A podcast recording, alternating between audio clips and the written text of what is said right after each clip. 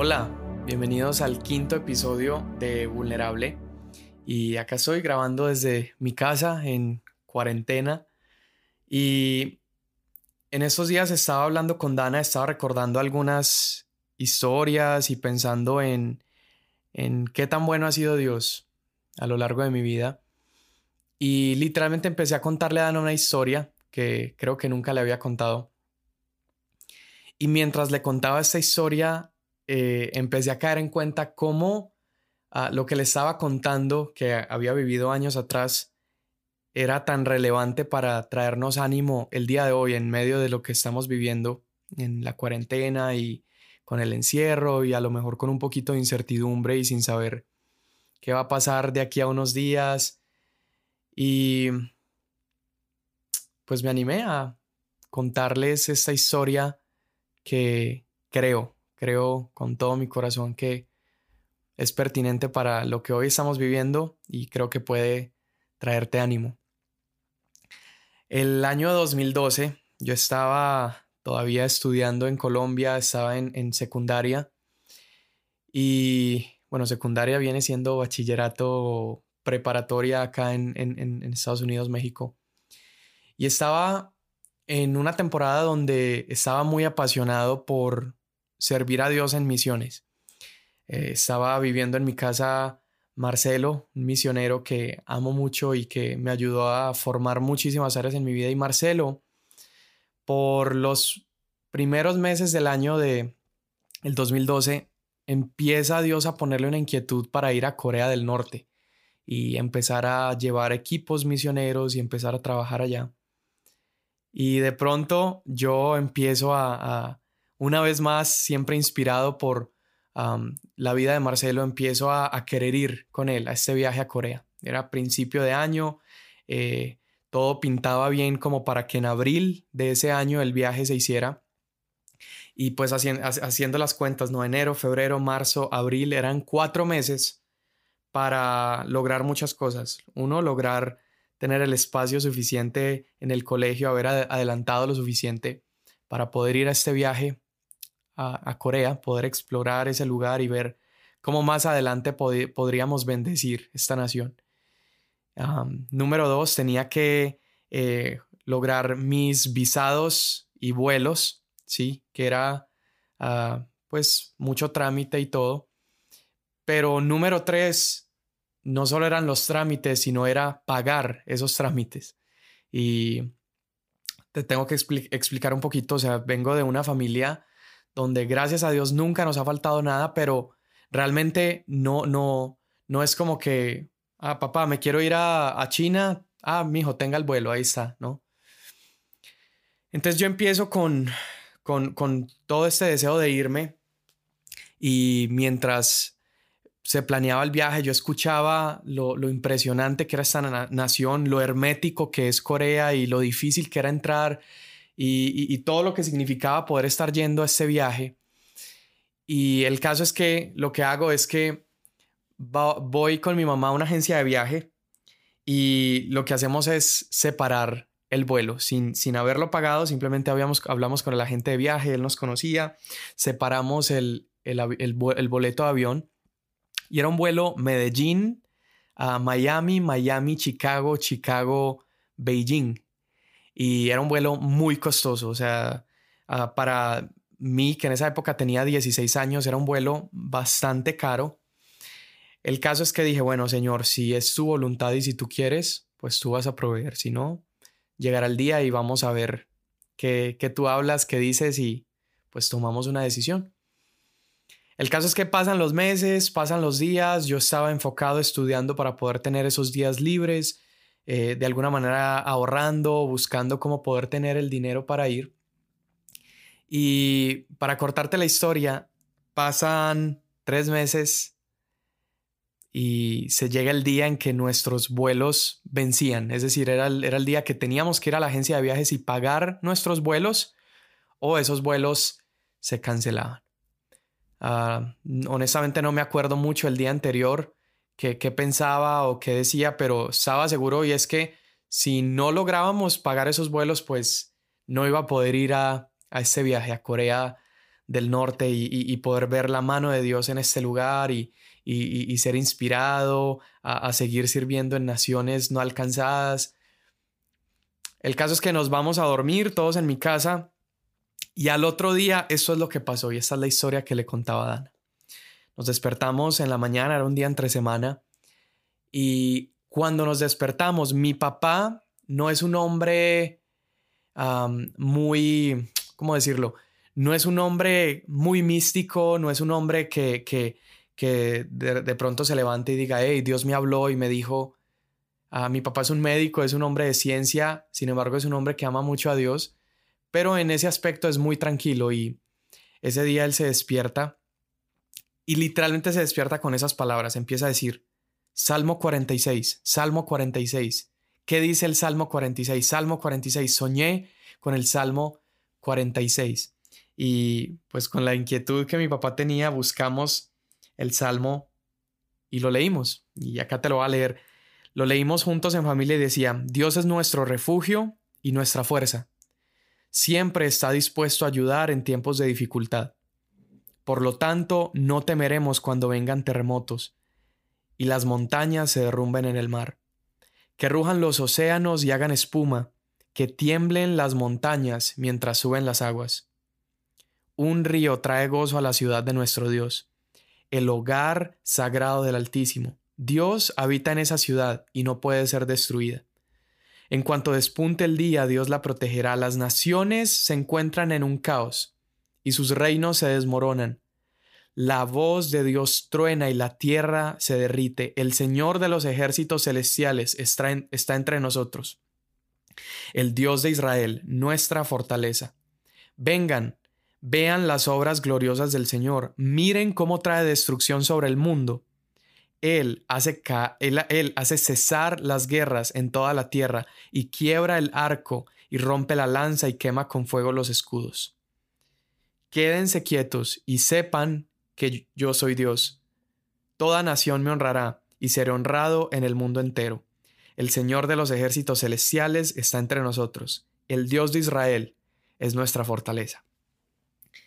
Y terminamos de leer este salmo y fue como, pues, qué salmo tan bonito, Dios, gracias por habérselo puesto a mi papá, pero no entendíamos mucho por qué.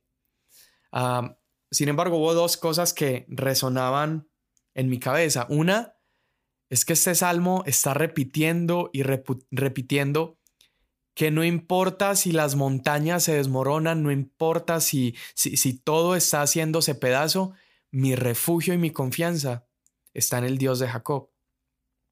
Y le empecé a dar vueltas a eso. Pero una segunda parte que, que se quedó en mi cabeza y era el versículo 10, que dice, quédense quietos y sepan que yo soy Dios. Todos me honrarán. Y ya el caso es que nos quedamos con, con eso. Ah, por allá al mediodía teníamos mi mamá y yo que ir una vez más a la agencia de viajes y probablemente ah, estaba convencido de que iba a ir a decirle a la gente de viajes que cancelara el vuelo y no íbamos a poderlo comprar. El caso es que llegamos, entramos a la oficina de este hombre, se llama Alberto, me acuerdo, y entramos con Alberto y yo me acuerdo, mi mamá como que traía un plan ahí por debajo y su plan tenía que ver con una tarjeta de crédito, ¿no? Pagar eh, e, el vuelo con la tarjeta de crédito, pero es algo que desde muy pequeño a mí ah, no me ha gustado y, y si ella sacaba esa tarjeta, yo no iba a estar de acuerdo con que mis papás se endeudaran para yo irme un par de días a servir a Dios. Creo que no era lo que Dios hubiera querido en, en esa circunstancia específicamente. Y estamos ahí al frente de la gente de viajes. Me acuerdo que él empieza nuevamente a repasar la ruta del vuelo, a ver si de pronto había un, vuelo más económico en ese momento. Y de pronto le entra una llamada a mi mamá a su celular. a pesar de que yo tenía 16 años, yo no tenía celular. Mi primer celular llegó después. Y, y le entra una llamada al celular a mi mamá. Mi mamá la agarra. Me acuerdo, era un Nokia verde que tenía. Y contesta y voltea a mi mamá, me entrega el celular y me dice, hijo, me están hablando en inglés, toma. Y cojo el celular, escucho y, y empiezo a hablar y, y, saludo. Me saludan y resulta que era Nikki, era una pastora de Australia, de Sydney, que había conocido por ahí un año atrás, la había conocido en un viaje misionero al Amazonas. Y la saludo, le, le, pregunto cómo está. Y Nikki me dice lo siguiente, me dice, Samuel, ah, ¿cómo vas con tu viaje a Corea? Escuchamos que ibas a ir a Corea del Norte, eh, sabemos que es un país muy complicado y nos impresionamos tanto. Ah, ah, queremos preguntarte, ¿cómo vas con, con ese viaje? Y me acuerdo que le digo, Nikki, pues bien, o sea, el viaje está a unas semanas de ocurrir, pero la verdad es que uh, no, no, no, no, no tengo el dinero y no, no voy a poder ir al viaje. Ya es en un par de semanas y no logré juntar el dinero. De pronto Nikki empieza a reírse y yo digo, pero esta mujer, ¿qué, qué le pasa? ¿Por qué se está burlando? ¿O, qué será? Y Nikki cuando deja reírse me dice, Samuel, me dice, no me vas a creer. Resulta que el día de ayer uh, en la iglesia empezamos a hablar de ese viaje a Corea que ibas a hacer y decidimos tomar una ofrenda en la iglesia. Y me dice, ¿cuánto cuesta tu vuelo? Eh, en esa época, no recuerdo en pesos cuánto era, pero eran como 1.500 dólares más o menos. Eso tendría que ser algo, algo así como unos 5 millones de pesos, 4 millones de pesos colombianos, que era mucho dinero. Y le digo como 1500 dólares. Y Nicky otra vez empieza a reír. Me dice, Samuel, pues déjame decirte una cosa. Ayer la ofrenda que recogimos te va a alcanzar para pagar tu vuelo y te va a sobrar. Me dice, dame tu número de cuenta, uh, dame estos y estos y estos datos. Vamos a hacerte llegar 3 mil dólares para tu viaje a Corea. Yo no te puedo explicar lo que pasó en ese momento. A mí las rodillas me empezaron a temblar de una manera impresionante, creo que nunca me había pasado y las rodillas me temblaban. Yo estaba afuera de la oficina de la agencia de viajes temblando. Me acuerdo que entro a la oficina, casi así como escena de película, abro la puerta, está mi mamá sentada frente a la gente de viajes y le digo, mamá, sí vamos a poder comprar el vuelo. Me dice, le digo, me acaban de hablar de, de Australia. O sea, soy un niño de 16 años, no soy, no soy una persona famosa, no soy nadie y me acaba de hablar alguien al otro lado del mundo a decirme que recogieron el doble del dinero que yo necesito y me lo van a enviar y me lo van a regalar. En ese momento el agente de viajes sorprendido ah, de escuchar esto, bueno, terminamos comprando el viaje y para cortarte toda esta historia, ah, esa noche cuando volvimos a ver a mi papá, ya que llegó a la casa del trabajo, entendimos que era lo que Dios quería decirnos con el Salmo 46. Y tenía que ver con ese versículo 10 que se había quedado en nuestras cabezas y era, quédense quietos y vean y sepan que yo soy Dios. Quédense quietos y sepan, dense cuenta que yo soy Dios. Y te quise contar esa historia para animarte porque Mira, ese viaje fue un viaje increíble, no solamente en cuanto pagué mi vuelo, le hablé a Sebastián, un buen amigo, Sebastián Bustamante, le digo, hermano, ¿cómo vas con tu dinero para el viaje? Me dice, baila, no tengo nada. Le digo, hermano, pues aquí está para tu vuelo. Y pudimos ir a ese viaje, vivimos cosas impresionantes. Después les contaré cómo estuvo entrar a Corea, Corea del Norte. Pero te cuento esto porque cuando le estaba contando a Ana esta historia, literalmente sentíamos que esta era una palabra también para esta temporada en nuestra vida y con esto que estamos viviendo en la cuarentena. Y es Dios recordándome, estate quieto, quédate quieto y date cuenta que yo soy Dios. Y me di a la tarea de buscar, me quedé súper curioso y, agarré un diccionario bíblico que tengo y, busqué dos palabras de, ese salmo. La primera es, es quédate quieto, ¿no? Quédate quieto. Y, cuando busqué en el diccionario bíblico, ese quieto viene de una palabra que es Rafa. Y literalmente, escucha, literalmente el salmo está diciendo, quédate quieto, pero quieto significa debilítate, hazte débil, es ceder, es bajar o hacerte pequeño, aplacar, pero también es detenerse, ¿sí? detenerse y la última definición es quieto. Entonces el Salmo 46 dice, quédate quieto y date cuenta que soy Dios, ¿sí? Conoce que soy Dios, pero si lo pudiéramos poner en otras palabras sería detente, ¿sí? Para lo que estás haciendo, detente y date cuenta que Él es Dios. Luego la segunda, la segunda palabra era como que conoce que Él es, que él es Dios o, date cuenta. Y, y, la palabra que usa es la palabra yada. Y significa esto, literalmente significa asegúrate al ver, asegúrate al ver.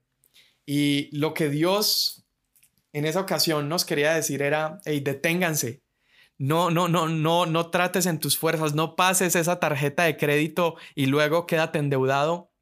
No, no, no, no busques cómo romperte la cabeza para hacer y conseguir y lograr, sino detente. Detente y quédate seguro al mirar con lo que voy a hacer. Asegúrate al ver que yo soy Dios. Sabes, yo me atrevo a decirte hoy que el Salmo 46 es para esta temporada de tu vida, aunque los montes se echen al mar, aunque las montañas se derrumben, aunque rujan las aguas, nuestra confianza está en ese Dios.